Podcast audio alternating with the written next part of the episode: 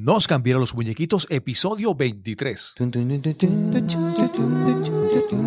cambiaron los muñequitos.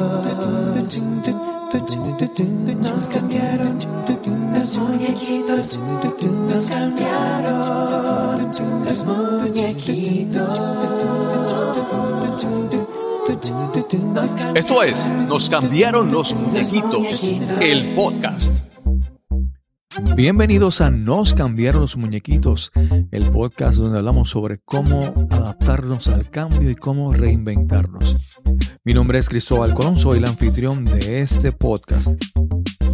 Hoy les presentamos el episodio número 23 y conversamos con Robert Morales. Robert nos presenta una historia verdaderamente inspiradora, increíble. Esperamos que esta conversación sea de gran provecho para toda la audiencia en este episodio. Que lo disfruten. Saludos, bienvenidos a Nos cambiaron los muñequitos. Hoy tenemos otro episodio más, súper interesante, espero que para ustedes sea de gran provecho. Hoy estamos conversando con una persona que he conocido hace poco, pero esperamos conocerlo mucho más, mucho mejor con esta entrevista, con esta conversación que vamos a tener hoy.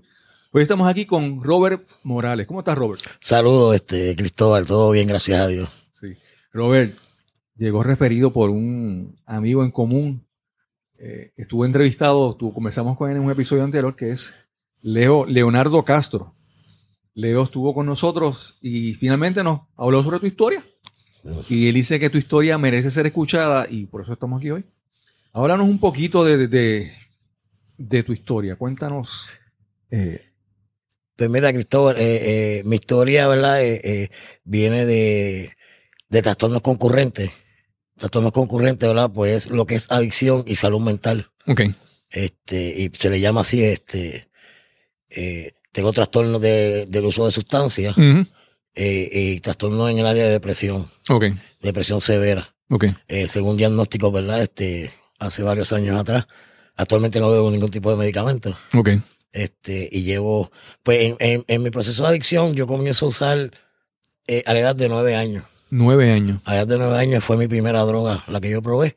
Y muchas veces, muchas veces seguida- cuando hablo de eso, ¿verdad? las personas rápido se preguntan, ¿qué pasó con un niño a la edad de nueve años? Comenzó a usar droga. Ok. Y la gente se impresiona. Pues, eh, y más para mi tiempo, ¿verdad? Porque ahora, pues, los, Claro, ve, los claro. jovencitos, por ahí hasta fumando un cigarrillo, ¿verdad? A los do- 12 años. Pero para mi tiempo era bien difícil Claro, claro. que cayéramos. Pero entonces hay cosas que no, que no justifican, pero sí influyeron, ¿verdad? Y fueron, y fueron cier- cier- ciertos eventos por los que yo pasé en mi niñez. Yo vengo de pasar mucho dolor, mucho dolor en mi niñez. En mi niñez yo fui, yo fui, yo recibí di- diferentes tipos de maltrato. Ujú. Este, maltrato físico, maltrato emocional. Yo fui víctima de bullying. Yo tenía una condición en la cervical que yo tenía en el área del cachete recostado, tenía el cuello tan virado, la cervical tan virada que el cachete me llegaba al hombro. Y por ende, pues, yo era la burla de todos los niños en ese momento. Entonces, eh, imagínese un niño, cinco o seis años, este, eh, y que se rieran de él. Entonces, pues, los mismos niños que, que me bulleaban en la escuela eran los mismos que vivían en el residencial. Sí, Entonces, sí. yo no sabía para dónde correr. Y, Este, y otra vez en esas situaciones de, de cuando hay esa situación, a veces sin el hogar te ayuda, te ayuda a tus padres, se te hace más fácil. pues, ahí, entonces, ahí es donde está el problema. Porque yo, por- porque yo no tenía dónde, yo no tenía un recurso. Porque mi mamá, cuando yo llegaba llorando, ella me daba. Porque, porque yo era un hombre y no tenía que estar llorando. Y entonces, que si se reían de mí, que yo no le hiciera caso. Pero ya eso estaba llegando a, primero, eso me causó una falta de aceptación. Ya yo no, Claro. ya yo desde niño no me aceptaba como persona. No me aceptaba como persona. Yo fui maltratado físicamente por mi papá también. Mi mamá fue maltratada físicamente por mi papá, mis hermanos también. Entonces, eh, eh, yo ya yo vengo creciendo con ese dolor y reprimiendo. Eh, ¿Cuántos hermanos tenías, Robert? eh, tres más, tres hermanos más. Dos, mayores que yo y uno menor que yo. Yo tenía como cinco, cinco o seis años y a mi papá lo matan. Wow. Cuando matan a mi papá, para mí a esa edad, la muerte de mi papá yo la vi normal. Porque una semana antes me había dado una pena injustamente. Wow. Y pues yo decía como que pues mataron a ese abusador. Entonces, imagínese un niño a esa edad pensando, pensando de esa manera. Claro, claro. Y pues para mí la muerte de mi papá fue normal porque verdaderamente fue alguien que verdaderamente se tenía que ir de, de- del lado mío, Sí, fue como un, de mi entorno. O sea, ya, ya, ya voy a sufrir menos. como un alivio, vamos a decir Sí, así. exacto. Y entonces, pues en mi mamá, en ese entonces, después que sufrió ese maltrato físico ¿verdad? y emocional por parte de mi papá, este, para aquel tiempo, para aquellos años, le guardaban luto a los difuntos por un año. Sí, O sea, sí. sí, la, la viuda se vestía de negro. Y entonces, pues mi mamá se entera, después que lleva mucho tiempo guardando luto, que mi papá tenía una chilla en el mismo residencial. Y entonces, eso Wow. la, la traumatiza, entonces empieza a beber. Y mi mamá se vuelve alcohólica. Wow. ¿Y qué edad ya tenías ahí cuando, cuando Bueno, como, como seis años? Sí, como 6, 7 años, ¿sabes? Entonces, pues, ¿qué pasa? Ya mi, ya mi mamá nos está criando a nosotros solos, este, ella sola criándonos a nosotros, este, eh, y no sabía, no podía hablar con nosotros porque entonces venía ese maltrato también. Claro. Yo, de hecho, yo siempre lo digo donde quiera, mi mamá yo la amo, yo la entiendo, porque ella no me pudo dar a mí lo que ella nunca tuvo. Claro, claro. Ah, oye, entonces, Sí, hacía lo mejor que podía con lo que tenía en ese momento. así mismo, este, Cristóbal, a nivel de que mi mamá a lo mejor se, se iba con sus amistades a beber, pero siempre nos dejaba la comida allí, hecha, o mis hermanos mayores cocinan, ¿sabes? Siempre, por lo menos esa parte, pues nunca Claro. nos dejó muerto de hambre, por siempre, Claro. siempre nos tiene. Pero sí, este, la, la, la, eh, la- el problema de ellas es que empezó a crecer, pero también el mío. Yo seguía siendo víctima de bullying en la escuela, había falta de aceptación, empecé a tener presión de grupo, y entonces, este, unos vecinos donde yo era donde me, me, me sentía seguro, este, pues yo me escondía ahí para que mi mamá no me viera Ok. cuando mi mamá estaba buscando. Entonces, este, también me hicieron daño. Y eso fue como que la última gota, ¿verdad? Que, que Sí, la copa. Y entonces ahí ya yo no sé para dónde escapar. Pero yo necesitaba algo para aliviar mi dolor emocional. Claro. Este, ahí es donde vengo y me agarro en ese entonces, ahora si, si, ¿cómo yo me puedo hacer parte del grupo para que ya no se rían de mí? Claro, claro. Entonces, yo haciéndome parte de ellos, pues tengo que hacer las mismas cosas que hacen ellos. Entonces lo que hago es que ahí es donde entro y pruebo esa primera vez, entonces me convierto en un victimario, Ok. porque entonces ya soy parte del grupo. Pero ¿qué pasa? Que esos partes del grupo eran más grandecitos que yo. Claro. Entonces yo era un nene. Entonces por eso, ahí es donde viene, ahí es donde viene lo que yo comencé a usar a los nueve años. Pero eran con niños más grandes que yo. Ok. Entonces, todo- pues entonces me hago un victimario. Ya soy parte del grupo, entonces ahora soy yo quien buleo a los otros niños. Sí, entonces tú dices, o estoy yo allá o soy acá. Entonces, Exacto. Entonces, el peor error es que ya, ya, ya, entonces ahora nadie me se ríe de mí, nadie me molesta porque ahora ellos me defienden. ok. ¿Ves? El dolor emocional empieza, se empieza a aliviar, porque eso era lo que yo buscaba cuando probé esa Sí, primera- aceptación. cuando primero, cuando yo pruebo esa primera droga y todo el mundo dice, ah, ves, tú eres de, nos- tú eres de nosotros. Ok. ¿Ves? Tú eres de nosotros porque tú te atreves a hacer. Pues entonces ya ese hombrecito. Entonces no sabía en el, en el problema que me estaba metiendo. No sabía que estaba tomando una mala decisión. Simplemente yo buscaba algo que me ¿Qué? saliera, que evadi- evadía esa realidad y ese dolor emocional. ¿Qué probaste primero? ¿Qué- en Bueno, empecé con marihuana. Ok. ok. Empecé con marihuana, pero ya a los 12 años estaba usando cocaína. Wow. A los 12 años usaba cocaína y la vendía. Ok. Y ahí me cojo mi primer caso. Ok. Me cojo mi primer caso porque me metí a una escuela, la vandalicé. Pues porque para ese entonces pues, era un vacilón para nosotros. Claro. ¿Sabes? Estimulado, nos metimos a la escuela. No, y si el grupo lo dice, tú. Exacto, vamos a hacer lo que hace el grupo. Claro. Y entonces yo me hice parte. Entonces, con toda la- ahí con- cuando yo vi que me sentí aceptado, empecé a hacer las cosas que hacían ellos y cosas para impresionarlos a ellos. Claro, claro. ¿Ves? Sí, una competencia de. de- de- Exacto. Y entonces, pues lo que hice fue que me puse primero. Ok. Y entonces eso era lo que yo buscaba. Esa aceptación de que yo, de que yo era, de que yo era el más, el más, el más que hacía y que yo era el más bravo. Y yo dije, pues mira, esto es, esto es lo que me hacía falta a mí. La aceptación de los demás. Yo me siento bien porque me estimulaba, ya estaba valiendo la realidad, pero había unos eventos que yo no había trabajado y que estaban ahí. Oye, y entonces, ¿verdad? Pero no te interrumpa. Y, y entonces tu mamá en ese momento ya estaba viendo los pasos que tú estabas tomando, hubo problemas con ella, ¿cómo, Sí, que ella, este, cómo pues, era? eh, eso sí que yo lo hacía un poco más. Mi mamá, mi mamá se empezó a dar cuenta cuando tenía como la edad de 14, 15 Ok, años. Es donde ella se empezó a dar cuenta porque ya yo estoy más lo que llaman el punto. Claro, obviamente. Porque yo era uno de los menores, de hecho yo era el más menor donde ya yo vendía y, y ya salía a las 2, a las 3 de la mañana en bata. Sí. o sea, a buscarme. Todo el mundo me decía, mira, pero viene tu mamá. Y yo con los paquetes de droga encima, arrancaba a correr. Wow. O sea, ella sabía lo que yo estaba haciendo. le, le tenía más miedo que la Sí, policía. sí.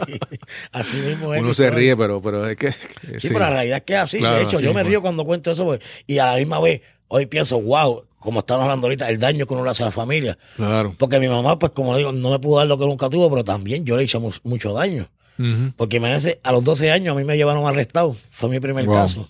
Y me llevaron arrestado y que mi mamá pasara ese bochorno de que me sacaran a mí el caserío esposado Claro. en ese entonces, ¿verdad? Este, Sí, sí. y, y, y aunque, porque yo prácticamente la gente me veía como ese niño humilde y ese niño bueno, pues, Claro. y de momento, este, yo caer, ¿verdad? En, en- en ese lado de, Ujú. de las drogas, pues mi mamá, pues ahí empezó, eh, eh, se empezó a dar cuenta y, y empezó, claro, empezó a tener problemas. Ya a los 17 años, mi mamá no podía bregar conmigo. Ok.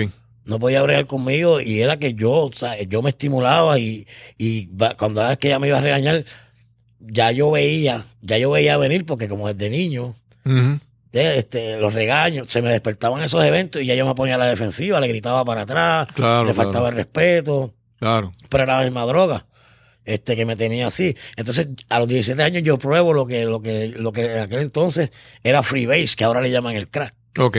Eso no existía en Puerto Rico. Ujú. Se llamaba freebase porque nosotros lo cocinábamos acá. Ok. Este, eh, una droga nueva que llegó a Nueva York, eh, se llamaba crack. Y lo cocinaban para fumarlo o para. Exacto, lo cocinábamos para fumarlo.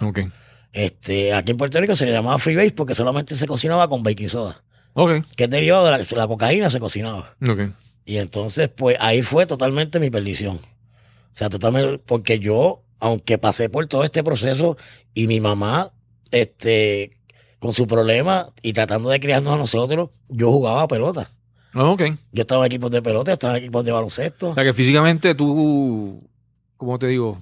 Estabas saludable. Sí. Era todo como que lo podías manejar bien porque Claro, tú seguías claro, con deporte pero, y todo. Pero como la adicción es, es un problema que es progresivo, o sea, la enfermedad de la adicción es progresiva, Sí, pues sí, llegó un momento donde de hecho yo, yo jugué con un equipo de Carolina, pues que terminaron votándome porque ya no podía, ya yo llegaba estimulado A, a los juegos, o sea, llegaba estimulado y, y por más bien que yo jugara, me tuvo, sea, el dirigente me tuvo que decir, mira, verdad, no puedo tenerte aquí así. O sea, así mismo fue con, con, con, con el equipo de pelota. Este, ya no, ya empecé a faltar a las prácticas, a los juegos. Cuando vino, pero era, pero era mi adicción, ya se estaba apoderando de mí. En un momento dado donde ya yo me estaba deteriorando, donde Sí. ya yo no me aseaba, Wow. donde ya yo consumía, estaba dos, tres días amaneciéndome, consumiendo. Mm. Y ahí Pero entonces cuando estabas ya, que diste el, el- el salto al freebase, eh, seguías entonces vendiendo. Sí, claro. preguntando porque es Porque que, de ahí era que yo me. sí, como un niño, exacto, como tú sostienes, Sí, sé- el dinero para, exacto, para el vicio. Así era, de esa manera, vendiendo, vendiendo droga, y ahí era como yo sacaba dinero. Ok. Entonces caes en, en eh, ya estabas como 17 años, ya habías, estabas en el deporte, te, te quedaste fuera del equipo de béisbol, le dejaste Sí, el sí, deporte. empecé a perder todo. y entonces, todo. ¿y la escuela? Pues la escuela la había dejado también. este. De hecho, ah, hubieron, hubieron profesores que hicieron lo imposible, porque no lo posible, hicieron lo imposible, por darme exámenes, por- porque yo vendía droga en la escuela también. Mira. O sea, yo vendía droga en la escuela también. Este, eh, yo estudié en una, yo estudié en una escuela de aquí del área de, de- de San Juan y, y yo vendía droga también en la escuela. Este, Y tú, con, y, ¿verdad? Para, para- es para tratar de ver un cuadro claro de, cómo- de quién tú eras.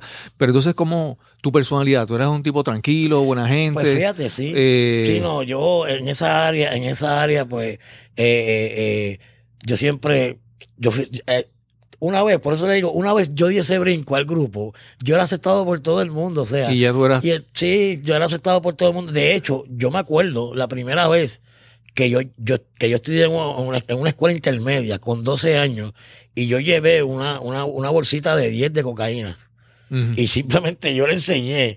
Y ya para eso, para todo el mundo era wow. Sí, ¿sabes? Y esas son, las cosas que, esas, esas son las cosas que me crecían. Ujú. Pero entonces, eh, ahí era donde yo quería estar. Porque yo no quería seguir siendo bulleado por los demás, maltratado emocionalmente. Entonces, yo, te- yo tenía que buscar algo que yo no sintiera, ¿ves? Este, que yo estaba siendo este, maltratado, que, yo- que estuviera haciendo la- que me lastimara. Yo tenía que estar al lado de ella y, tenía, y, y, hice lo posible por estar por encima de ellos. Wow. Y eso fue lo que yo pude lograr en ese momento. Pero claro está, mi adicción seguía creciendo. Eh, y a los 17 años cuando pruebo el crack, y, y siempre hablo de esto, ahí fue donde verdaderamente eh, yo me acabé de perder, Porque el crack, ¿sabes? Este, eh, fue mi perdición total. Sí, la adicción ahí se pone. no, no, ahí... La dependencia es fuerte. La dependencia es fuerte. Yo empecé a deteriorarme físicamente. Este, ya, ya eran cinco o seis días que yo me perdía. Mi mamá no sabía de mí. Eh, me metí a otro residencial también de aquí en la área de San Juan, donde también pues vendía. Ahí, ahí donde llega el crack. Este, totalmente a Puerto Rico, se empieza a vender aquí. Yo vendía crack, pero era para- también para tener como Claro, consumir. claro. Y entonces ya mi mamá no podía conmigo. Y tu- tuvo que tomar una decisión ¿Y, y, tu, y, y tu mamá todavía seguía con, con la bebida o Sí, ya? todavía mi mamá seguía bebiendo, pero entonces, cuando, cuando yo empecé a deteriorarme, este, eh, de hecho, en todas las áreas, emocional, físicamente, mi mamá me dice a mí, ya yo no puedo bregar contigo. Tienes que tomar una decisión. Ok. O te quitas y bregas con tu problema, o te tienes que ir de aquí. Entonces, ahí yo, pues, mi adicción era tanta que preferí irme para la calle a deambular. Wow. Entonces, ahí es donde yo comienzo a, a deambular totalmente. Totalmente. Y entonces eh, te vas a deambular, pero entonces seguías vendiendo o, o ya lo Sí, habías sí, porque estaba metido en otro caserío donde Ah, realmente allí pues lo que hacían era a los adictos, pues lo que hacían era para que, para que no estuvieran robando por ahí y eso, pues entonces nos daban turnos. Ok. Bueno, nos usaban a nosotros para entonces nosotros vendíamos y así podíamos tener el dinero para nosotros y para poder consumir. Ok. Aparte de que no te lo niego, siempre la adicción lleva a uno a hacer tantas cosas. O sea, yo no puedo venir a decirte ahora aquí que no hice nada malo. Que Claro. todo- no, porque la adicción me lleva a hacer tantas cosas, ¿verdad? Pero era, ese era mi problema, la adicción. Y, y, y, y era mientras yo, esa, esa necesidad física que yo tenía. Llegó un momento dado donde mi mamá tenía dos pesos ahí encima del counter y yo me los llevaba. Wow. Yo me acuerdo, y siempre cuento esto, ¿verdad? Y a veces, yo me acuerdo para aquel tiempo que, que el paquete de arroz valía 69 chavos y una docena de huevos tú la comprabas por un peso. Pero mi mamá ponía dos pesitos allí y le decía a mi hermano mayor, ahí tiene para que compre un paquetito de arroz y un peso de huevo. Eso y esos es. dos pesitos me los llevaba yo. Y entonces eso era par de, par de, Sí, par o sea, de comida. O sea, que- yo dejaba a mis hermanos sin comer. Sí. O sea, yo sabía dejar a mis hermanos sin comer, pero era la necesidad que yo tenía. Wow. Este, y entonces, pues, cuando tengo la edad de 21, 20, 21 años, que fue cuando ingresé a, a- a- un momento dado que ingresé a un programa, a ver, crea que ese fue mi primer programa. Yo, le- yo llegué un día a mi casa y le dije a mi mamá, voy a ingresar a un programa. Y mamá, para eso fue, para mi mamá eso fue algo bien grande. Entonces, ingreso a CREA y no pasaron dos semanas que mi mamá me hizo una visita Ajá. mi mamá me hizo una visita y entonces me dijo, como tú ingresaste a un programa, yo dejé de beber. Wow. Entonces, ese impacto que causó el yo ingresar a un programa que ayudó a mi mamá, Ajá. porque yo estaba buscando ayuda, entonces ella decía, de hecho mi mamá paró de beber, totalmente. Pues yo vi eso, pero todo cambió porque entonces ya no estaba por mí, yo estaba por mi mamá. Porque ya mi mamá yo la veía como me visitaba toda la semana y lo linda que se iba poniendo, físicamente se veía. Entonces Wow. yo veía eso y entonces todo cambió. Entonces lo que hice fue que yo no me voy de aquí porque yo no quiero que mi mamá vuelva a lo mismo. Ok. ¿Ves? Entonces, de- de- desde ese entonces mi mamá ya va para 30 años sin beber, sin darse una cerveza. Wow. Este, de hecho ya tenía un negocito, hasta dejó de venderla también. Dejó hasta de venderla por eso mismo. Sí, sí. Entonces, así mismo duré tres años en ese programa, pero cuando salí no duré dos semanas en la calle. Sí. sí. Porque no trabajé con mi problema. Sí, sí, sí. Lo hice totalmente por ella. Y entonces me descuidé totalmente de mí, me desenfoqué de mi proceso. Y no duré dos semanas. O sea, yo salí. ¿no? Y entonces, ¿a, a dónde regresas? ¿Al, al mismo entorno, al mismo vecindario, a la exacto. misma, Sí, la misma área. como dicen los papás, a la misma Sí, juntilla, la la misma gente? Sí. Exacto. Este, y regreso, y lo, digo, dos semanas y ya, ya estaba consumiendo. Eh, yo estuve así por años. ¿Y seguías consumiendo? a- ¿Qué estabas consumiendo en yo- ese punto? no, ya eso fue, eso era crack. Ok. No, yo salía, todas mis recurrencias fueron con, con, con la misma, con la misma droga. Ya, ya yo cuando una vez probé el crack, esa fue mi droga de predilección. Yo me Mm. quedé con esa droga y yo estuve, yo estuve por años, por años tratando de salir de la adicción. Este, y te, te cuento esa parte de ese primer programa, pero yo estuve en un sinnúmero de programas que a mí se me perdió la cuenta. O sea, nada más en, en, en- Puerta Tierra, igual de Buen Pastor, yo estuve ocho veces nada más allí en ese hogar. Pero yo no sabía que tenía un problema de adicción. Yo creía que mi problema solamente era la droga. Yo, yo pensaba que dejar de usar y ya esa era mi alternativa. Simplemente yo me iba a curar. Sí, sí, Y no sabía que eso era más allá. Sí, la, la, la adicción, si tú dejas una adicción, al- algo va a ocupar ese, ese espacio. No, claro está, este, eh, no, pero yo no sustituía, o sea, yo no sustituía, yo, yo simplemente dejaba de usar, pero seguía con el mismo comportamiento. Sí, sí, lo que, lo que te quiero decir es que la, la adicción es un comportamiento, ¿verdad? Exacto, entonces ahí es donde vamos, eh, no hacía cambio, no hacía cambio, o sea, entonces yo pensaba que yo dejaba de usar droga, pues simplemente, y con el deseo de dejar de hacerlo, o sea, yo tenía el deseo de que yo no iba a tocar eso más, pero seguía jangueando con la misma gente, Sí. seguía vendiendo, seguía vendiendo drogas, o seguía este eh, jangueando en lugares donde verdaderamente había alcohol, había ¿sabes? Sí, gente sí, que estaba negativa. Entonces, cuando venía a ver, estaba usando de nuevo. Entonces yo mismo decía, pero ¿por qué yo estoy usando si yo no quiero usar? Pero claro está, es lo que llamamos nosotros la adicción seca. Ujú, O sea, no estoy usando droga, pero tengo el comportamiento de un adicto activo. Claro. ¿Ves? Eh, el comportamiento mío totalmente negativo. La única razón era que yo no estaba usando.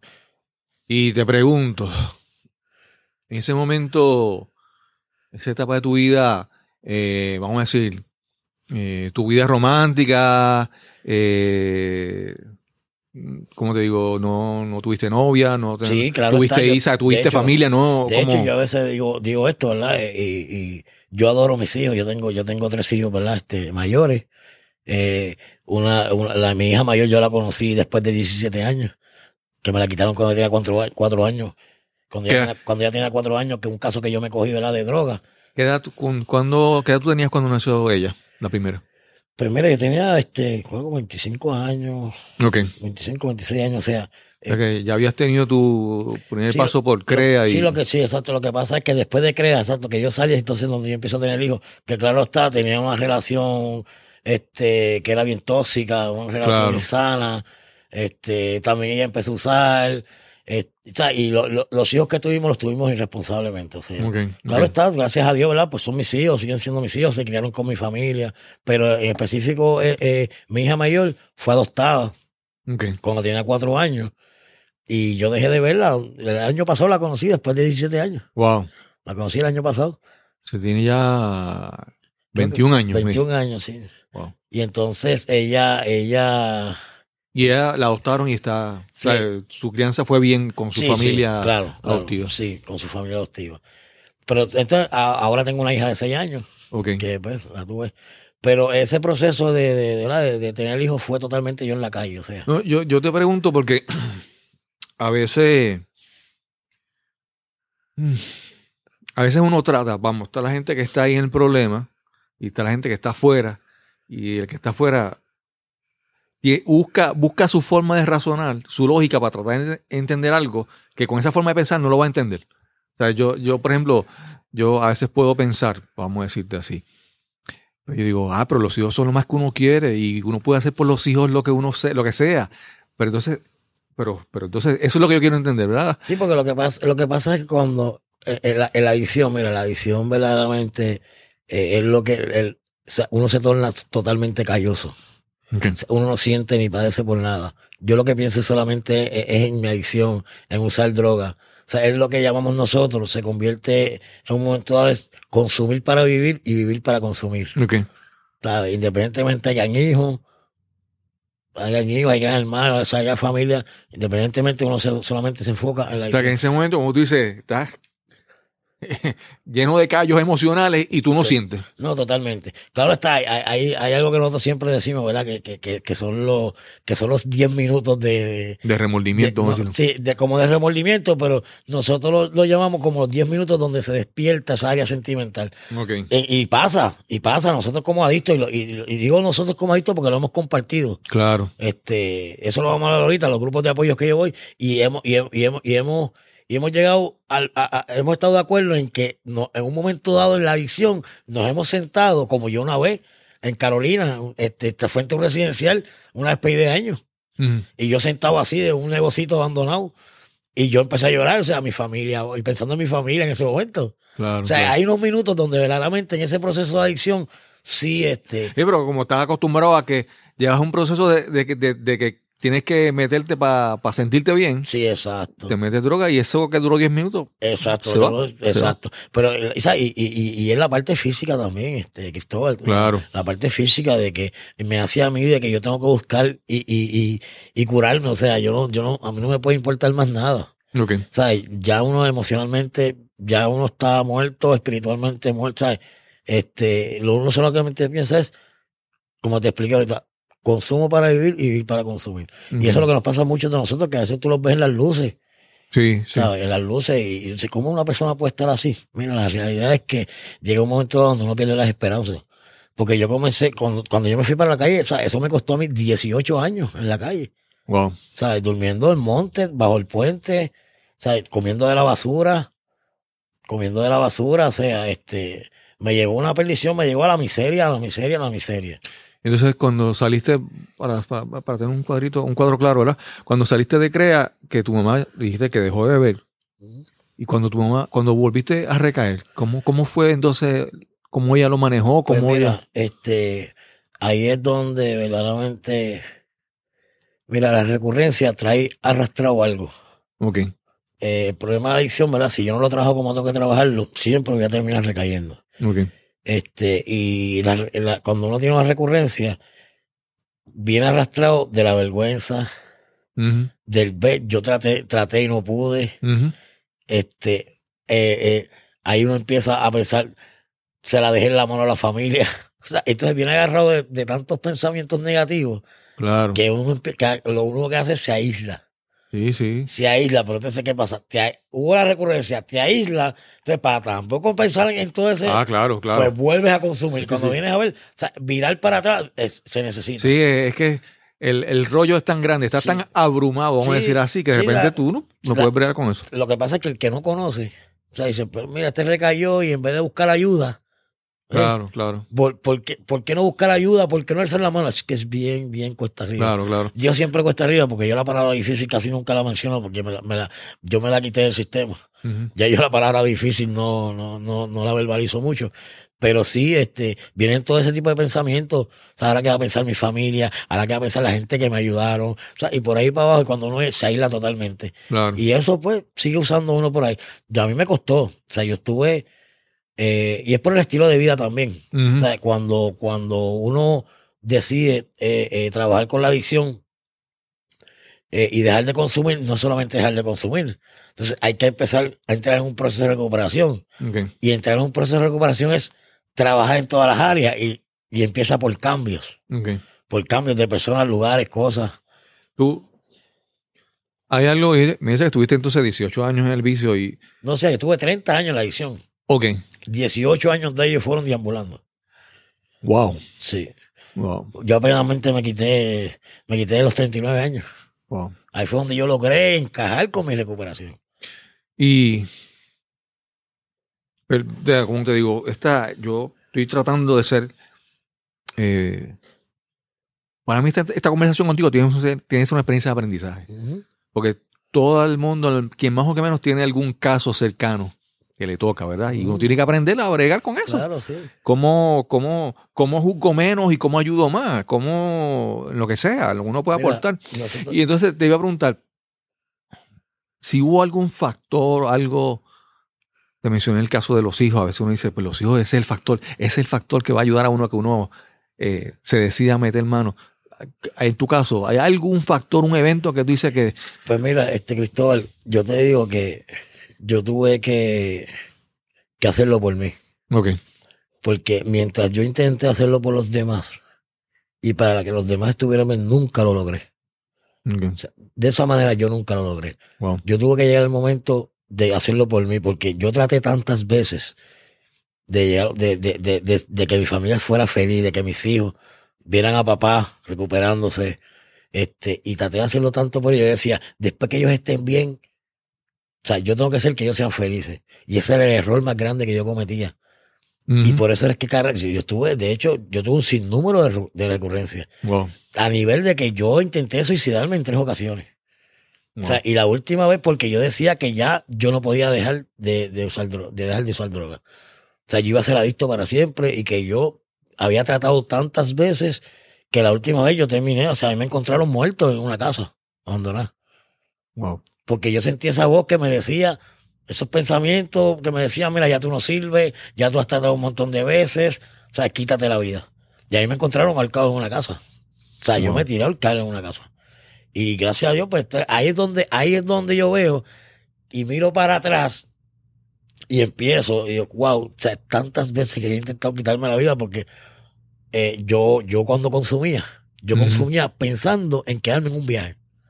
Sí, sí. O sea, yo, la cantidad que yo consumía cuando yo fumaba, yo decía, Sí. yo me voy a echar esto completo y cuando yo jale, que el cerebro me explote. Sí, Y si no me doy cuenta, pues. Sí, porque No, lo yo- sentí. Y a eso yo pensaba, a ese punto yo llegué. Wow. O sea, yo perdí totalmente todas las esperanzas de vivir. Estás escuchando Nos cambiaron los muñequitos. Este es el episodio número 23 y hoy conversamos con Robert Morales. Entonces, cuando llegue ese último evento, era donde verdaderamente esta persona me encuentra y me dice, tú eres loco, porque la verdad, yo no, yo jamás me acuerdo haberme puesto una correa, no, o sea, ese proceso yo no me acuerdo. Yo sí me acordaba de, de, de, de esa voz que me decía, ¿sabes? Quítate la vida, ya tú no sirves, ya has intentado un montón de veces, ya no puedes. Eso sí yo me acuerdo. Y cuando esta persona llega, ¿verdad? Que me encuentra, que, que, que, que me levanta, y después me dice que me trató de levantar como en tres ocasiones, que yo me le caía. Yo empiezo a sentir, como cuando la sangre va, va yo empiezo como que todo sí. me está dando vueltas. Ahí yo digo, ¿qué pasó? Y la persona, tú eres loco, mira lo que tú hiciste. Y yo, ¿pero qué yo hice? ¿Qué yo hice? ¿Quién era esta persona? Otro. Pues esta persona era una dama Ok, que también compartía conmigo este, la vida negativa, ok, ok. que gracias a Dios hoy está bien también. Ok. Eh, y cuando me dice, mírate al espejo, ya yo, yo tenía todo esto marcado, ella me dice que yo estaba lila, totalmente lila. Wow. Y entonces ahí, ahí yo me doy, ahí entonces yo empiezo a buscar y decía, wow, tantas veces o sea, que yo he intentado quitarme, tantas veces que yo he tratado, o sea, hay aquí algo. O sea, entonces, eso para mí fue como un despertar espiritual. Ok. Porque entonces yo digo, wow, o sea, Dios tiene un propósito conmigo, o sea, porque mira Sí. que yo intento y no, yo, y no yo- sucede. yo he tratado y tratado O sea, y. Dios tiene un propósito conmigo. Pero Sí. mira, pues. Y No sabes cuál es, pero tenías que buscar cuál era ese Entonces es propósito. donde yo comienzo a buscar el propósito. Y con todo y eso, el proceso no fue que, wow, Dios tiene un propósito conmigo y Señor, estás ahí, qué chévere. No, No, no, también fue otro proceso. También Claro. fue otro proceso. Entonces ahí es donde yo llego. Ya yo había estado en Buen Pastor varias veces Ajá. también. Y ahí es donde vuelvo para el hogar. Y entonces ahí es donde yo comienzo, ¿verdad? Este, hubo, hubo un retiro espiritual. Y, y, y yo me fui para ese retiro. Y luego de ese retiro, la directora hace lo que nos llama y dice, ¿por qué no hacemos un círculo de oración que no tenga que ver con religión? Sí. Solamente espiritual. Sí. Cada cual va a decir este, dónde estuvo Dios, dónde, dónde entiende que Dios no estuvo, o sea, identificar. Y ahí fue donde comenzó. Y con todo eso yo iba a quejarme, o sea, yo iba a quejarme, yo iba allí. Pero ¿sabes qué? Fui, fui consistente. Yo me levantaba por las mañanas, a las 6 de la mañana, y ya estaba en el círculo de oración. Ok. Y eso era, yo me quedaba, y, y cada vez Y que el hablo, círculo de oración eran todos del compañero de. era voluntario. Ah, era pero, voluntario. pero eran del hogar buen eran del hogar. Y Ok. eran los que, eran los que Los quisieran que bajar, pues bajaban. Sí, sí. Y bajaban como ocho, como ocho o nueve. Ok. Y entonces yo me quedaba hasta dormido.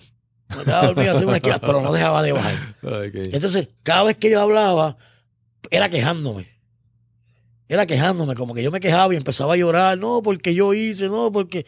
En un momento dado yo digo, pero ¿por qué yo me estoy quejando tanto? Si yo lo que tengo que dar gracias a Dios, independientemente, porque ya yo ahí me estoy metiendo en la cabeza, o sea, yo no cambio mi peor día limpio por mi mejor día consumiendo. Wow. ¿sabes? Entonces empiezo a dar gracias y ahí fue donde totalmente todo cambió. Todo cambió cuando yo empecé a dar gracias, independientemente de lo que me pasara. Claro. Yo decía, gracias Señor, porque ¿sabes? ahora no lo entiendo. Ahora yo no lo entiendo. Por un momento dado yo lo voy a entender. Pasar por este proceso en algo me va a ayudar. Claro. Pero solamente ahora lo único que yo puedo decir es gracias. No sé por qué lo estoy haciendo, pero yo sé y estoy consciente de que te tengo que dar gracias. O sea, ya se acabaron las quejaderas. Entonces ahí comienzo mi, mi proceso espiritual y de hecho junto con la directora, ahora yo trabajé en muchas, muchas áreas de los eventos que, que pasé, ¿verdad? Eh, yo trabajo un programa de 12 pasos, que es lo que me ha ayudado a mí, me ha servido. Este, eh, constantemente empecé a hacer retiros espirituales, sanando todo mi interior, sanando heridas. Este, el retiro de 12 pasos, wow, que lo hice como 13 veces. Este, que actualmente, actualmente yo, yo doy talleres ahora en ese retiro, Es porque el equipo me hizo el llamado, mira, tú vas a estar, quieres ser parte del equipo de nosotros y, y ahora me dedico también a dar talleres en esos retiros. Este, y eso es lo que, eso fue lo que, eh, eh, eh, lo que verdaderamente, ahí fue donde yo pude ver lo que era mi proceso, ahí fue donde pude entender que yo estaba bregando con una enfermedad. Ujú. ¿Ves? Que no solamente era un uso de droga, que era, que era una enfermedad que se llama adicción y Sí. que iba más allá, Sí, sí. que iba más allá. Y que mi problema no era las drogas. Mi problema no era las drogas, mi problema eran otras cosas. Sí, una- Y que yo utilizaba la droga para anestesiarme. Que lamentablemente un momento un momento dado la probé y dije, esto es. Sí, Porque sí, como emocionalmente me, me- me anestesió, pues yo dije, esto es. Pero la realidad es que los problemas siempre estuvieron ahí, los eventos. O sea, yo tenía que entrar en un proceso de perdón. Yo tenía que perdonar personas que me hicieron daño. ¿sabes? Y ahí fue donde comencé. Y pues esta persona me dijo, ¿tú te quieres recuperar? Pues sabes que adelante te voy a decir que no es color de rosa. Claro. O sea, el proceso de recuperación cuesta. Y cuesta lágrimas. Y ahí empezaste, me dijiste que empezaste a, a, a perdonar. Y a pedir perdón también. Sí, claro, claro. Este es uno de los pasos donde, donde se trabaja esa parte también. Pero más, yo creo que más yo entré, más yo me enfoqué en ese proceso de perdón que me hacía más daño que pedir perdón. Ok. O sea, eh, eh, yo, yo entiendo que yo prácticamente, yo creo, yo siempre creo, y desde, desde que yo empecé mi proceso, que aunque uno debe pedir perdón, ¿verdad? Este, verbalmente, más, más es con, con acciones. Claro, claro. Este, y eso soy yo, yo, yo enmiendo, yo enmiendo, o sea, Sí, yo, no, sí. yo no digo perdóname, yo enmiendo, yo hago claro, enmiendas. Claro, claro. Tanto así que yo tanto así que yo, a veces yo, yo veo a la gente quedado por ahí con una goma explotada y yo me paro y, y le cambio la goma y la gente me dice gracias y yo, señora, tranquilo, esto es mi enmienda a la sociedad. Claro, y la gente no entiende por qué yo le digo así, pero, Sí, pero eso, o sea, esa es mi enmienda. A veces, yo, obviamente, yo- a veces uno piensa que perdonar, ¿sabes?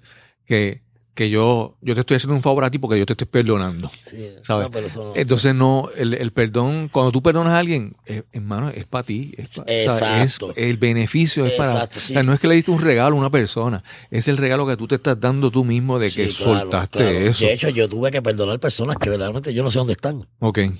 mi papá, muerto ya, o sea, yo Sí. tuve que a un proceso de perdón. ¿Y cómo yo iba a perdonar a mi papá? Me dieron una serie de alternativas, mira, lo puedes hacer de esta manera. Y yo lo hice. Aquellos niños que se reían de mí. Sí. Porque te lo digo, yo de, yo de grande, de grande ya, después de treinta y pico de años, yo todavía, yo caminaba con la cabeza baja, porque veía niños y pensaba que se iban a reír de mí. Sí. Entonces, ahí es donde viene la- ahí, ahí es donde viene el proceso. Yo tengo que trabajar mis eventos, porque muchas veces viene la recurrencia y, la- y el que no sabe no se explica y dice, pero si esta persona llevaba 5, 7, 10 años sin usar, ¿por qué recayó? Porque yo puedo estar 10 años sin usar, pero ¿sabes qué? Si yo me enfrento a un evento que me despierta, Sí. un evento de un pasado, Sí. que yo no lo trabajé, yo voy a salir corriendo. ¿Y qué es Claro. lo que yo conozco para evadir? La sustancia. Sí, dor- dormirte Exacto. emocionalmente. Por eso es que yo una vez dejo de usar, tengo que trabajar qué pasó antes de usar. Claro. ¿Qué pasó antes de usar? Entonces, ahí lo que nosotros trabajamos, lo que es las capas de cebolla. Ok. Las capas de cebolla que nosotros ponemos el verdadero yo, el verdadero ser, y empezamos a identificar por líneas todos esos eventos ¿ves? que fueron pasando. Entonces, los vamos trabajando y los vamos como que, a- como se le hace a la cebolla, que tú le vas Claro, la- claro. pues ese proceso, así fue que yo lo pude trabajar. Y entonces identificando y, y, y- y ahí es donde está el problema. Sí. Yo tengo que trabajar mis eventos y por eso es que a- hoy a mí se me hace fácil hablar de eso. O sea, muchas veces cuando una persona habla de esas cosas, si no lo ha trabajado, empieza a llorar, se, Sí. empieza, o sea, y ahí es donde tú te das cuenta si verdaderamente esa persona ha trabajado su evento o no. Claro, claro. sea, y ese es el problema. Ah, Mencionaste hace un, un mom- momento, mencionaste que, que más que pedir perdón, tú te decidiste a, a enmendar. A enmendar, sí. Y vamos a hablar sobre eso un poquito, ¿verdad? ¿Cómo empezaste tú a, a, a enmendar tu vida? Pues mira, este, claro está ¿verdad? que en el proceso de perdón, este, uno tiene que empezar uno por uno mismo. Claro. Ese es el primero en la lista, como digo yo. Yo, yo doy talleres también del perdón y muchas veces digo, vamos a hacer una lista de las personas que le hemos hecho daño y casi nunca nadie pone yo. y, y el primero soy yo. Claro. Primero soy yo porque este empieza también de, de, de que hay muchas cosas que le sucedieron a uno que uno piensa también que uno, que uno las pudo evitar y que uno permitió Claro. que pasara. Y a veces también como que uno, uno se ve como que uno es una sola persona, Pero tú tienes que entender, oye, tú a los 14 años no eras el mismo que, que, Exacto. que es ahora. Entonces, entonces ahí es donde viene, ahí es donde yo empiezo a decirme que yo no soy culpable. Exacto. Yo no soy culpable de eso, pero soy responsable de. De, la, de los resultados, de las consecuencias Yo de soy eso. responsable ahora de mi recuperación, de, de cómo yo voy a trabajar eso. Ya eso sucedió. Claro. Ya yo no puedo sentir culpa por eso. O sea, yo tengo que ver qué yo voy a hacer ahora. Yo creo que yo empecé a darme también mucho cariño, mucho amor. Este, yo, yo hice un retiro sanando tu niño interior que me ayudó muchísimo a, a yo empezar eh, a, a dejar de estar maltratándome. Porque yo era de los de, yo tuve que aprender a sentirme bien. O sea, fueron tantos años que yo pasé y tanto, cuando, de hecho, yo me doy cuenta de que yo era un adicto antes de usar drogas. Ujú. Ya yo era un adicto al dolor. Porque yo pasé tanto dolor que, que para mí el dolor se convirtió en normal. Ok. Entonces, o, o, o, o diferentes sucesos y eventos que cuando yo empiezo a sentirme bien, para mí no era normal. En mi proceso de recuperación, mis primeros dos años, yo tuve que llamar un día a mi padrino y decirle, ¿sabes qué? Te estoy llamando porque me siento tan y tan y tan bien que no siento los pies en el piso. O sea, me siento tan elevado que no está pasando nada, que me da miedo. Y él me dijo, eso es normal. Tranquilo, Sí. voy para allá. Y a los 10 minutos apareció y empezó a hablar conmigo. O sea, yo tuve que entrar en ese proceso de empezar a sentirme bien porque yo lo que Aún, hacía era- aún, aún manejar las cosas buenas tenías que aprender a hacerlo. Sí, porque como yo vengo de tantos años con un estilo de vida maltratándome yo mismo. Claro. ¿Qué claro. pasa? Cuando yo empiezo a sentirme bien, ¿cuál es mi zona de confort? Yo no sé lo que es Sí, sentirme lo bien. mencionaste, el dolor. Entonces vengo, hago, cojo algo del pasado, me saboteo y es lo que llamamos nosotros sentirme bien sintiéndome mal. Wow. Porque esa es mi zona de confort. Algo, Sí. algo malo siempre tiene que estar pasando. Es lo vida. conocido, es lo conocido. Es, es lo único que yo conozco. Entonces, eso fue un proceso para mí. Entonces, hubieron personas que me empezaron a decir, cuando te sientas bien, disfrútatelo. Empieza a disfrutarte el momento. Ve, mira lo que está pasando a tu alrededor. De hecho, yo me acuesto en mi cama y yo siento, no es que yo sienta el abanico, yo escucho el abanico. Bien. Que hasta eso no hacemos. Entonces, Sí, yo empecé, yo empecé a identificar, yo empecé a identificar todas esas cosas. O sea, me estoy secando con la toalla y siento que me estoy secando con la toalla. Y esas cosas insignificantes. O que te metes a la ducha y te estás bañando y, y hay agua para sea, bañarte. ¿sabes? Y uno siente, y esas cosas así que muchas veces, no, como ser humano, ¿verdad? No le damos importancia. Yo empecé a darle importancia. Claro. O sea, este, eh, y por eso hoy yo me puedo levantar, ¿verdad? Y, y beberme un vasito de agua de la nevera y decir, gracias, Señor. Sea, yo me puedo beber un vasito de agua. sea, esas cositas así. Y yo creo que, ¿verdad? Este ha sido lo que, lo que, lo que, y, y, y, y, empezar a darme cariño. O sea, yo, yo yo siempre digo por ahí que yo, yo, yo me doy tanto cariño que yo me miro al espejo y hasta yo mismo me cojo envidia porque yo me veo lindo y todo, ¿sabes? ¿Sabes? Pero esa es la realidad, este Cristóbal, ¿sabes? Sí, sí, sí, sí. Y, y, y nada, a veces, a veces los, los pequeños momentos, ahora que estamos aquí hablando y nos estamos riendo de cosas que a veces dice, pero se está riendo de esa cosa que, que es una tragedia. No, ahí también hay, No, claro, porque hay que, hay que reírse, hay que disfrutarse los momentos. Yo aprendí a disfrutarme todo, todo, todo, de verdad. De hecho, yo, de, hasta de quedarme a pie, de quedarme a pie, yo con mi carro ahora, quedarme a pie, y los otros días, de hecho, salió el récord el año pasado, en la parada, yo en la parada, y todo el mundo, wow, que tú en la parada. Y yo, ¿qué pasó no, pues me quedé a pie, hay que montarse en la guagua de la ama. Me tiraron Claro, fotos y todo. claro. Lo bajaron para Facebook. Morales. Y hasta eso, yo, o sea, yo me reía en la parada. Ah, este, porque es que tiene que ser así. O sea, tiene que ser así como te dije ahorita. O sea, yo no cambio mi peor día hoy limpio por mi, eh, por mi mejor día consumiendo. O sea, todo lo que me sucede a mí, yo miro para arriba, señor, algún propósito hay con esto, algo bueno yo voy a sacar de aquí. Y por Sí. eso estoy donde estoy ahora. O sea, Claro. Y estás ahora donde estás ahora, tú eres trabajador social. sí, este, que también eso fue otro proceso. Sí, a eso vamos, a eso vamos, porque la esa parte también es súper interesante. Cuéntanos entonces eh, eso, ese proceso, cómo llegaste. Mira, una vez yo entro en mi proceso de recuperación, ¿verdad? Que, que empiezo a recuperarme, que siento que sí, que me estoy disfrutando de la recuperación, ¿verdad? Eh, ahí es donde veo el propósito de Dios conmigo, ¿verdad? Eh, que ese es mi poder superior y lo, y lo llamo así. Este, de poder ayudar a otros, claro. poder ayudar a otros y comienzo a hacerlo voluntariamente. Ujú. Comienzo a hacerlo voluntariamente. De eso, yo soy el, yo soy el vicepresidente de la Junta de la Coalición de San Juan Ok. de apoyo continuo a las personas sin hogar, o sea que, que ahí se le da servicio a las personas sin hogar. Yo soy el vicepresidente de la Junta. Ok. Ahí yo empecé como voluntario también hace muchísimos años como vocal. Hoy en día soy vicepresidente. Este, yo doy talleres en las escuelas. Doy talleres en las escuelas, universidades. Este, yo soy parte también de, de, de un comité que han pasado la experiencia de estar sin hogar del Departamento de la Familia. O sea, todas esas cosas son lo que hago voluntario. Entonces yo comienzo por ahí, ¿verdad? Entonces, eh, donde yo me gradué, que fue un hogar de buen pastor, yo me quedé trabajando. Me quedé trabajando como chofer. Y un momento dado, un día, pues yo digo, wow, yo estoy ayudando, pero yo sé que yo puedo dar más. Porque no es lo mismo. Yo estoy en una guagua guiando, ¿sabes? Pues yo, Claro. quería, yo quería tener ese contacto directo. Sí. No sí. solamente de, mira, Robert, para que me ayudes a ingresar a un hogar, no. Yo quería tener ese de manejar también a, a esos casos, ¿verdad? Que verdaderamente, y yo tenía el conocimiento. Y un día digo, yo como que quiero estudiar, como que quiero estudiar algo, porque verdaderamente yo no me quiero quedar en una guagua toda, toda mi vida. Yo, yo, yo, yo entiendo que yo tengo la capacidad de ser alguien más. Claro está, según te digo una cosa, te digo la otra. Yo jamás pensé que iba a estudiar trabajo social. Sí, Yo simplemente voy a cogerme un cursito, algo de consejería, sí, sí. Y vino un trabajador social, que también esto donde quiera que me paro lo digo.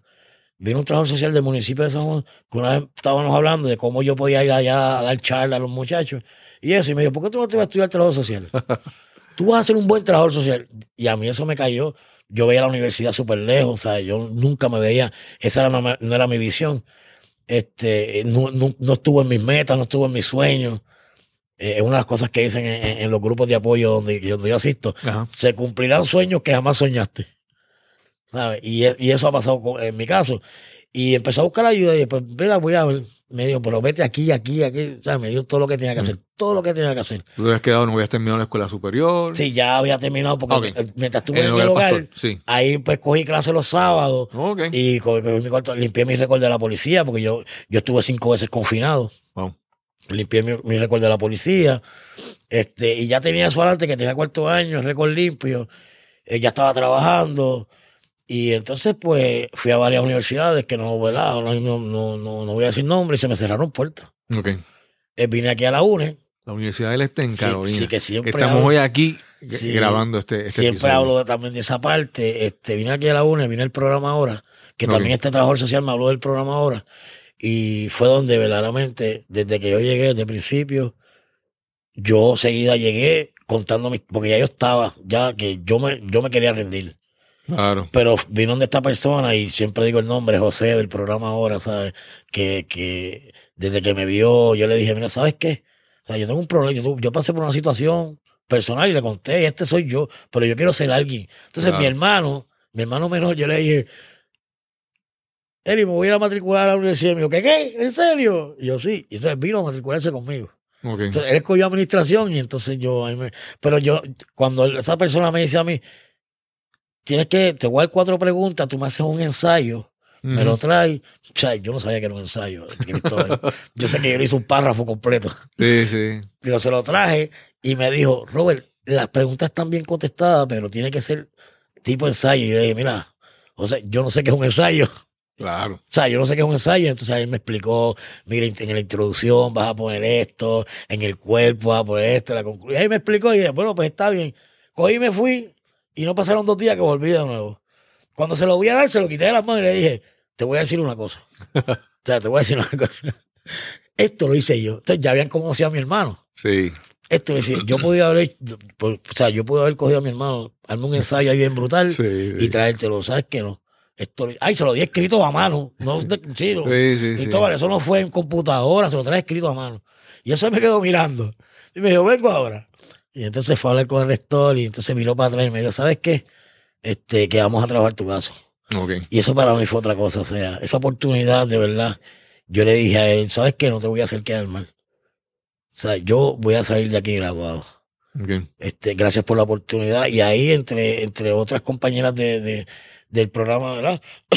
Fueron conmigo, ¿sabes? Me trataron súper bien, conocieron mi historia, eh, siempre me preguntaban qué te hace falta. Mi primera- yo no sabía escribir en computadora. El programa ahora es por una plataforma. ujú. O sea, yo me estaba volviendo loco el primer año. Claro. Y te lo digo como hombre, yo lloraba. Yo lloraba, pero yo lloraba porque yo no me quería rendir. Pero Sí. se me estaba haciendo difícil el proceso. Y entonces, pues le- lo logré, lo logré. Hubieron compañeros de la universidad que no me dejaron solo. Me dijeron, tú no vas a estar solo, tú vas- nosotros vamos a estar ahí en tu proceso. Me invitaban, me llamaban, me invitaban para, para la biblioteca a hacer trabajo. Y así fue todo, todo. Tanto así, de hecho, yo me gradué con 3.60. Wow. Eh, yo fui nominado para, para medalla de excelencia Ana Geméndez Ok. de la universidad, ¿sabes? Yo fui el que fui nominado de esta universidad. ¿Y cómo te sentiste en ese momento? Cuando Pues- terminaste. Mira, eso, eso fue uno, un- o sea, una de las cosas, yo diría, lo, lo más grande en mi vida. O sea, lo más grande, porque verdaderamente era un sueño que verdaderamente yo nunca había soñado que iba a graduarme la universidad, pero sí, sí veía cómo se sentían otras personas, ¿verdad? Y entonces yo sentirme como que vi esa parte, wow, ahora yo sé lo que sienten. Claro. O sea, otras claro. personas. Y, y, y, y, de hecho, y vengo de adicción, casi el adicto siempre empieza algo y nunca lo termina. Ujú. O sea, es uno de los problemas del adicto. Que, y yo, y yo terminar. De hecho, el trabajador social que me habló en, ese entonces me dijo, wow, te fuiste, empezaste y terminaste. O sea, y no solamente eso, yo terminé. Me licencié y me colegié. O sea, eso fue una cosa detrás de otra, Cristóbal. O sea, yo no le diría nada. O sea, yo Ujú. saqué, yo una vez me gradué, saqué mi licencia y una vez tuve mi licencia, me colegié. Ok. O sea, eso para mí fue, eh, yo, yo creo que es uno de co- lo más grande que yo he podido hacer en, en mi proceso. Y ahora estás trabajando en dónde? Trabajo, pues verdaderamente, pues no te voy a decir el nombre, Cristóbal, Mm. perdóname, porque no tengo permiso para decir el nombre, ok, ok. pero sí trabajo en una agencia del gobierno. Ok. Trabajo con una agencia con el del gobierno, donde ahora trabajo con la población sin hogar, Ok. eh, área de adicción este, y salud mental, ok. o trastornos concurrentes. No, me dedico a sacarlos de las calles y, y somos servicio de apoyo donde, donde los ayudamos en todo el proceso para ubicarlos en vivienda. Wow. en vivienda permanente. Y ahí mismo pues le damos servicio por un año. Somos un equipo interdisciplinario completo, trabajador social. Eh, Están los, los especialistas pares, Ok. que son personas que pasaron por el proceso de adicción o salud mental y hoy en día se han recuperado. Y quién más que tener unos otros pares que pueden ayudar a los participantes. Y, y, y has visto, has pasado, has tenido algún caso de cuando comenzaste tú a ayudar, a trabajar con la gente. ¿Hay algún caso que tú dices, mira, lo ayudé, lo logró, triunfó y me siento hoy súper orgulloso? Sí, yo tengo una participación. Yo empecé, o sea, cuando yo empecé en mi trabajo, yo no empecé como trabajador social. Yo empecé, yo empecé como especialista par. Ok. Porque pues me, me, me, me, ofrecen el trabajo porque saben que yo vengo de la población hacen este programa de pares, un programa de pares, este que eso, eso es otro tema, después que podemos hablar de eso tremendo, eso son- se está dando ahora en Puerto Rico, este, y yo empiezo como uno de los especialistas pero como yo estaba estudiando, pero esta participante cuando me ve y yo le cuento mi historia, porque los especialistas pares trabajan con eso, Claro. contando su historia. Cuando yo le cuento mi historia, me dice, yo quiero ser como tú yo quiero ser como tú. Y yo, bueno, tú quieres ser como yo. Tú quieres estar, pues sabes qué, hay que trabajar. Te lo voy a decir como una vez me lo dijeron a mí. ¿Estás dispuesta? Estoy dispuesta. Hoy en día es manejador de casos en un hogar de mujeres, de violencia doméstica. O sea, y esos son los casos que cada vez, de hecho, tengo el número de ella, nos llamamos. O sea, hoy en día, pues después fue, o sea, yo estoy como trabajador social hoy, ¿verdad? Y, y todavía ella me sigue, o sea, ella me sigue. Ok. O sea, ha sido para mí un, un logro. Yo, no de hecho, una semilla que yo siembre todos Claro. los días, cualquier participante para mí, cuando yo me voy a mi cama, yo digo, gracias Señor, porque me permitiste por lo menos llegar a alguien, llegar a una persona. Y entonces me, dices que conociste a, a tu hija, eh, o te encontraste con tu hija 17 años después, y, y me dijiste que tienes una, un, un niño o niña de 6 años. Sí, una nena de 6 años, va para Y- 7 años ahora. Ok, ok. Y, o sea, que te eh, casaste. eh, No, ahora mismo no estoy soltero. Ok, ok. Sí. Y, o sea, pero, pero tú llevas una buena relación con, con, Sí, con claro, tus sí. hijos y, Sí, y yo con mis hijos, con, con la mamá de mis hijos, este, con la mamá de mi nena también pequeña. Yo llevo una relación, gracias a Dios, una relación. Digo, yo, hoy yo soy un buen ser humano, ¿sabes? Hoy yo soy otra persona totalmente. ok. Y hablamos un momento, ¿verdad? De, de- de- de- Si tú te encuentras a alguien que está en, en, en donde tú estuviste y, y esa persona necesita, ¿qué, qué, qué es lo que tú puedes? Es una pregunta hasta difícil de hacer, ¿verdad? Eh, mencionaste que en un momento tú tuviste un, como un despertar espiritual donde tú te diste cuenta de, de, de, de que tú tenías algo que hacer, que no sabías lo que era, pero Sí, tenías exacto, que sí, claro. comenzar una búsqueda, ¿verdad? ¿Cómo, qué tan fácil o, o cómo se puede tratar de reproducir eso mismo que te pasó a ti en otra persona que, que tal vez... Mira, este, yo creo que nosotros decimos que eh, El mensaje, el mensaje, el, el mejor mensaje que yo le puedo dar a otra persona es con mi caminar, Ok. ¿verdad? De hecho, yo tengo fotos mías en, en mi celular. Yo tengo una foto mía en mi celular que tiene un antes y un después. Ok. Y, y mi trabajo es ese. Yo trabajo en calle. Claro. O sea, yo trabajo impactando a la población sin hogar. Este, y cuando yo voy sellando, yo, yo le digo, ¿sabes qué? Si hay alguien que te entiende, soy yo. Ah, Claro. pero tú eres trabajador. No es que yo sea trabajador social. Es que yo estuve. En verdad, en serio. Rápido, pues, como Sí. me ven ahora, claro, un profesional. Claro, claro. Pues mira, para que tú veas. Y le hablo el teléfono seguido, enseño. Ese que está ahí era yo. Tengo una foto, ¿sabes? Yo, Sí, sí. y, y entonces tengo el graduado de la universidad. Digo, ese era yo. Me dice, ¿en verdad, en serio? Sí. O sea, yo sé el dolor que tú estás pasando. Y, y claro, y le ofrezco el servicio, o sea, le ofrezco el servicio. Hay una cosa, mira, que, que, eh, que te digo, o sea, que muchos dicen, no, que la, que la decisión, la decisión es, claro está, la decisión es mía. La decisión es mía. Pero en el momento yo no tengo la capacidad de Sí. hacer lo que necesito hacer Claro, o claro. los recursos que necesito. Eh. Siempre nos tiene, siempre hay una mano, ¿verdad? Que tiene que ayudar a uno, ¿verdad? Y es lamentable, ¿verdad? Que, que, que, que hay personas, ¿verdad? Que verdaderamente eh, no toman esa decisión teniendo los recursos. Teniendo los recursos, teniendo el personal que, que los ayude, en este caso familia, este, eh, nosotros somos servicio de apoyo, mucha gente que no tiene familia nos tiene a nosotros Claro. y, y, y cosas que yo no tuve. Para el tiempo que nosotros empezamos a recuperarnos no había nada, había un montón de ayuda. O sea, había un sinnúmero de ayuda. O sea, yo no puedo decirle a una persona que veo en la calle, pues mira, ¿sabes qué? A este no se quiere recuperar. No. Mm. Yo no me puedo cansar porque sabes que conmigo no lo hicieron. Ok. O sea, hubieron personas en mi camino que no se cansaron conmigo. Y te voy a decir más, Cristóbal. Cuando la última vez que verdaderamente a mí me recogieron de la calle, que era cuando verdaderamente yo dije, sí, lo voy a hacer, que verdaderamente yo dije, no, ahora, ¿qué es lo que hay que hacer? Porque yo no quiero seguir más. Era cuando nadie me quería. Ok.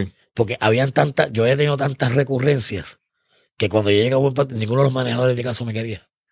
Oh. Ah, este viene a hacer lo mismo. Ah, este viene a hacer lo mismo. Y la directora dijo, yo no sé qué ustedes van a hacer, pero súbanlo. Ok. O sea, allá abajo yo no lo quiero ver, súbanlo para allá arriba. Y esa es la, la, la mujer que yo digo que nunca se cansó conmigo. O sea, no- ella no se cansó, ella estuvo ahí, ahí. De hecho, me sacó tres veces de los churing. Este, y ella estuvo ahí, ahí, ahí. Esa fue la persona que no se cansó.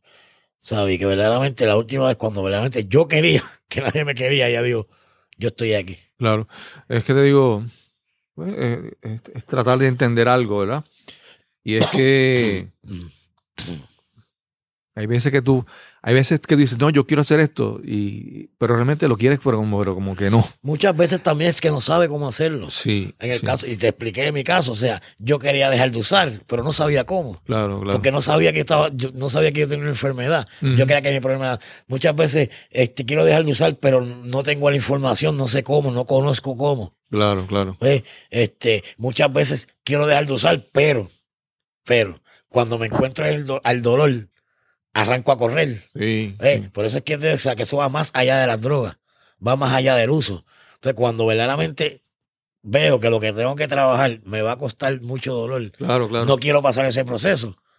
¿Ves? Sí, no, te, te- te decía porque es que hay veces que tienes que haber vi- visto muchos, muchos casos donde la gente dice que sí, que quiere, que quiere, pero, pero ahí tiene que haber un- una diferencia en ese momento que, que es el momento adecuado. que Tú dices, no, no, ahora es que tú. Y si, si uno se puede dar, o sea, si tú te puedes dar cuenta de que no, no, este es el momento. Este, es- en este momento él está diciendo así de la boca para afuera, pero en este Sí, momento claro, es, hay es veces- real, es hay real. Veces, hay veces que sí, hay veces que, que dicen, sí, está bien, sí, está bien. Pero, pero puede ser, o sea, tú puedes, cuando puedes, como te digo, darte cuenta Mira, cuando alguien realmente mira, está hay, en, hay, en hay casos y hay casos, este, Cristóbal, hay casos y hay casos. Hay gente que dicen, mucho lo, lo vemos mucho este, con, los, con los que tienen presión judicial en los programas. Ajá. Están porque el juez le dijo, O porque están el obligados. juez le dijo, está obligado, pero hay quienes van obligados y de momento dicen, wow, como que me gusta estar bien. Sí. O el programa que estoy me gusta Ok. y terminan su presión judicial y se quedan. Ok. ¿ves? Hay quienes pues no lo hacen. Sí, Y así sí. mismo pasa, así mismo pasa con, con, con, con el voy a aceptar a, a- a que me ayuden. Y por lo menos un participante, y, y me pasa en mi trabajo, o sea, cada vez que tiene una recurrencia, cuando estamos discutiendo el caso, yo lo primero que digo es, el hecho que haya, este, que haya una recurrencia, eso no me dice a mí que, que, que, que- se le quitó el deseo de, de dejar de consumir. Claro. sea, eso no me dice a mí que, que no tiene deseo de, de- de recuperarse. Hubo una recurrencia y punto. Hay que ver qué pasó. Claro. ¿Qué pasó? ¿Por qué llegó esa recurrencia? ¿Ves? O sea, y eso se trata. O sea, por eso te digo que hay casos y hay casos. Claro, claro. Hay quien, hay quien que desde el principio dicen, no voy más y no voy más. Pero también está el que dice no. El que dice no y no usa. Pero ¿sabes qué? Vive una vida miserable. Porque no entra en un proceso de recuperación. exacto. Y dicen, no, no voy a usar y no usan. Y yo los conozco, llevan 20, 25 años sin usar. Pero mira, se levantan por la mañana, bajando, como dicen por ahí, todos los santos de los cielos. O sea, entonces Sí. viven en una miseria. Claro, claro, Entonces, ¿de qué vale? Por eso, por eso es que la- entrar en un proceso de recuperación es bien importante. claro, claro. Eh, Robert, si tuviéramos que decir un algún mentor, algún alguien que te ayudó, alguien que tú dices, algún taller que alguien que tú dices, no, esta persona fue la que, que cambió, que me ayudó a cambiar mi vida. Pueden yo- ser más de uno. Yo, de hecho, yo, yo gracias a Dios, ¿verdad? He sido bendecido. Porque mi familia, por lo menos, ¿verdad? y no la culpo, no culpo a mi familia. Por lo menos en este caso a mi mamá, que, que siempre creyó que, que, que mi adicción era un poca vergüenza. Porque como ella dejó de beber, Claro. como ella dejó de beber, ella pensaba que yo tenía que ser igual que ella. Sí, ¿sabes? Este, y no, no es el mismo caso. Pero este, eh, yo fui bendecido con muchos recursos, pero que yo te puedo identificar, ¿verdad? Que fue lo que me ayudó a mí, como te dije ahorita, yo voy a, yo voy, yo voy a unos grupos de apoyo, todavía con los años que yo llevo. claro. Yo sigo yendo a grupos de apoyo, que donde empecé a trabajar 12 pasos, Ujú. unos 12 pasos que me llevaron a mí desde alzar las manos y decir, solo no puedo, Claro, necesito ayuda, que esa es la rendición que nosotros llamamos rendirme para ganar claro. este y, y, y, y empecé a identificar que había un poder superior, hacer un inventario eh, de todas esas cosas que, que de mis virtudes, mis destrezas, no solamente maltratarme y ver, y ver las, las fallas de carácter, sino también ver las destrezas que yo tenía. Y así sucesivamente, ¿verdad? Este, unos pasos que, que, que me llevaron también a, a identificar, a hacer enmiendas, Claro. eh, pero esta persona que, de hecho, que, y te hablé del, del buen pastor, o sea, eh, Sister Rosemary, ella, con esta persona fue quien yo trabajé el cuarto paso. El cuarto paso casi siempre se trabaja con el padrino de uno, pues porque ahí es donde uno habla de uno, de todos esos eventos, ¿verdad? Y donde uno identifica. Y yo la escogí a ella para, para hablar de eso. Y ahí fue donde totalmente yo empecé a, a- a liberarme, ¿verdad? De lo que era ese dolor emocional y todas esas cosas que verdaderamente me hacían este virar para atrás. Claro, Este, eh, eh, eh, y ella siempre, siempre ha sido mi mentora. claro. Tanto así que yo, para el proceso mío ya de 10 años que yo llevo, yo voy al hogar y yo paso lo que es Navidades y despedida de año en el hogar. Y tengo mi familia. Pero mi familia sabe que yo hice un compromiso una vez salí de allí. Yo dije, una vez lo hicieron conmigo, vieron personas que pasaron despedida de año conmigo allí. Sí, sí. Yo lo voy a hacer ahora. Y hasta el sol de hoy, yo todas las navidades y despedida de año, yo lo paso allí con ellos. O sea, esa fue mi mentor, esa ha sido mi mentora. Claro, claro. Eh, Robert, como te digo, eh, digo, me, me- para mí, esta conversación es, es, es un gran aprendizaje. O sea, te, te pido disculpas si en algún momento, ¿verdad? No, no, tranquilo. Como te digo, yo estoy consciente de que, mano, hay tanto que aprender de esto. ¿sabes? Porque, porque como tú dices, como decías tu mamá, ah, yo pasé por esto, yo hice, yo lo hago así porque tú no puedes hacerlo. Entonces, entender eso, es, ese, ese switch, es cambiar de que no pensar como yo, sino tratar de No. entender cómo esa persona está Sí. pensando. Eso, eso es como nosotros, nosotros trabajamos con lo que es el plan individualizado de servicio y es de acuerdo a la necesidad de esa persona. Claro, claro. Yo, yo muchas veces me le quiero meter por dentro a los participantes, pero yo tengo que trabajar de acuerdo a la necesidad. Yo le cuento mi historia y, y, y le digo, mira, yo estuve ahí, pero yo no puedo pretender que ellos hagan lo mismo que yo hice. Hay cosas que me funcionaron a mí claro, y no necesariamente lo que me funcionó a mí le va a funcionar a ellos. claro. O sea, y hay que trabajar de acuerdo a la necesidad de ellos. Sí. Eh, yo, pues, como te digo, esto es una, una gran experiencia de aprendizaje para mí. Eh, yo te agradezco mucho. Le agradezco a, a Leo, a Leonardo Castro que nos conectó.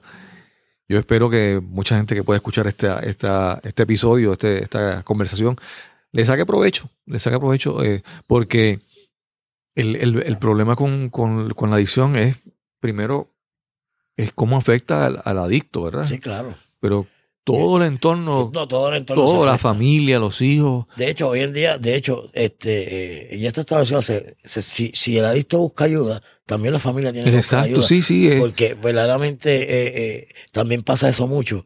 Eh, parte del proceso de recuperación de, de, de- del adicto es que la familia también busque ayuda, porque Sí. si el adicto busca ayuda solo y la familia no, la familia, la familia va a seguir enferma. sí, no, eh, eso te iba a decir que ¿sabes? es sanar el, el- el- el adicto, pero todos los demás tienen que entender y tienen que sanar porque Sí. Sí, el- el- la, la carga, la- las cicatrices, lo- el daño lo sufre mucha gente. Eso lo vemos. Ahora mismo los grupos de apoyo que yo voy tienen, Sí. tienen también grupos de familia. Claro, Y, y entonces el adicto va a su grupo y la familia va a su grupo. claro, claro. ¿sabes? Eh, Robert, yo estoy muy agradecido de esta conversación. Yo espero que sea de, de provecho para mucha gente que la pueda escuchar. Y, y si alguna persona quiere contactarte o quiere hablar contigo, eh, no sé, tienes, no sé. Después sí, lo que hacemos es que en, el- en- en la- en las notas del episodio nosotros ponemos unas notas y ahí ponemos la información. Tú, Ah, me- tú sí. me das la información que sea necesaria, teléfono o, o correo electrónico para que la gente se comunique contigo si, si, si alguien entiende que, que Claro, sí, sí, yo verdaderamente, eh, eh, sí, es, yo siempre he dicho una vez, una vez, o sea, la bendición se da cuando uno la comparte. claro, O sea, yo no me puedo quedar con lo que se me ha dado, o sea, yo comparto para que se pueda completar y ese soy yo. Yo, donde quiera que me llamen, mira, a ver si tú puedes venir a dar mensaje, yo me presto para eso. claro, claro, Ya yo, ya yo veo que ese es mi propósito, o sea, Dios me Claro, ha- me, ha claro. tenido para eso. claro. Robert, eh, nuevamente, muchas gracias por estar aquí. Eh, y ha sido, ha sido una conversación poderosa. Yo espero gracias, que sea. gracias a ti porque ¿sabes? El, el que nos permitan a nosotros también Claro. llevar el mensaje, ¿sabes? Este, también tenemos que ser agradecidos a esa parte porque Gracias, hay gente que, que, que va a escuchar, ¿verdad? Y va a necesitar. Y sabes que estamos hablando de adicción ahora. Y yo donde quiera que voy, o sea, yo me he encontrado con personas que su problema no es adicción, Mm, su problema es otro, pero se identifican. claro, claro. Se identifican por el dolor. Cuando uno habla del dolor, ¿verdad? Y de los eventos que uno ha pasado, a lo mejor ellos no escogieron, no escogieron la adicción, pero escogieron otra cosa, ¿ves? No, Y entonces se identifican y vienen donde uno. Y esto se trata de que todo el mundo pueda identificarse sí, sí. y que su problema, si su problema este, muchas veces es más pequeño que el otro. Sí. Algo, algo que tú, yo sé que dijiste que eso le, le aplica a todo el mundo, es la parte de vivir con gratitud. O sea, Sí. vivir dando gracias. eso Porque hay gente que son, que viven en una mansión, que tienen un buen trabajo, que tienen todos los recursos y viven miserables porque Sí. no pueden apreciar lo que Y tienen. eso es lo que, y, es- y yo siempre digo, Cristóbal, o sea, el- el- lo, que, lo que es el, el proceso de recuperación, no solamente para adictos, ni para de salud mental. Todos como seres humanos tenemos que mantenernos en recuperación, porque mantenernos en recuperación es adquirir herramientas para un momento dado, para que un momento dado que llegue una situación, poder trabajarla. Y eso lo vimos ahora. Claro. Bendito, el pobre huracán María. Sí, O sea, ¿Tú sabes sí. cuánta gente nosotros hemos atendido que han caído en crisis? Y personas normales, Exacto. normales, que lo tenían todo y de momento el cambio repentino los lleva a una crisis. ¿Ves? Sí, ¿Por qué? Porque son personas que como entienden que están bien, no necesitan de nada. exacto. ¿Ves? Y por eso es que todavía, el sol de hoy, yo con los años que yo llevo, yo sigo manteniéndome en recuperación. Claro, claro. Sigo adquiriendo herramientas. ¿ves? Claro. Y una de las personas que pudo vivir bien eh, después, después de María fui yo, porque yo, yo cogía mi mueble, lo movía para, para el frente de la, de, la, de la puerta, ponía el candado y ay, lo a Chile allí. Exacto. ¿Y cuánta gente no se estaba volviendo loca porque no tiene un abanico? ¿Me entiendes? O sea, de eso se trata. Yo, yo dormía en la, yo dormía en la marquesina con la, con la puerta abierta y olvídate. Claro. Sí. Y esa es la raya. Y por eso es que todo como ser humano tenemos que de algún lado o de una u otra forma estar en un proceso de recuperación. Robert, muchas gracias por esta conversación. Gracias a ti, Cristóbal. Gracias. Nos veremos entonces, nos escucharemos pronto en el próximo episodio de Nos cambiaron los muñequitos. Hasta el próximo. Realmente hay poco que pueda añadir a esta conversación tan profunda y tan inspiradora que hemos tenido hoy con Robert Morales. Solo quisiera que si has disfrutado esta entrevista, si has pensado que a alguien le puede interesar esta conversación, compártelo. Espero que sea de, de gran provecho para personas que estén pasando por situaciones similares o personas que puedan comparar su historia, su situación con la de Robert y entender que realmente son a veces pequeños problemas que nos obstaculizan el camino, que nos bloquean, que nos nublan la visión y realmente son sencilleces que podemos superar y salir hacia adelante. La historia de Robert realmente es una historia de gran inspiración. Solo nos resta recordarle que visite nuestra página cristobalcolón.net para que se registren con su correo electrónico. Si quieren escuchar más de nuestros episodios anteriores, recuerden visitar a losmunequitos.com, losmunequitos.com. Agradecemos cada vez que compartes nuestros episodios con alguna de tus personas en tus redes sociales. Agradecemos también cada vez que nos dejas un review en iTunes, en algún otro lugar, algún comentario hablándonos positivamente sobre lo aprendido en este y otros episodios de Nos cambiaron los muñequitos. Nos escucharemos entonces en el próximo episodio de Nos cambiaron los muñequitos. Hasta la próxima.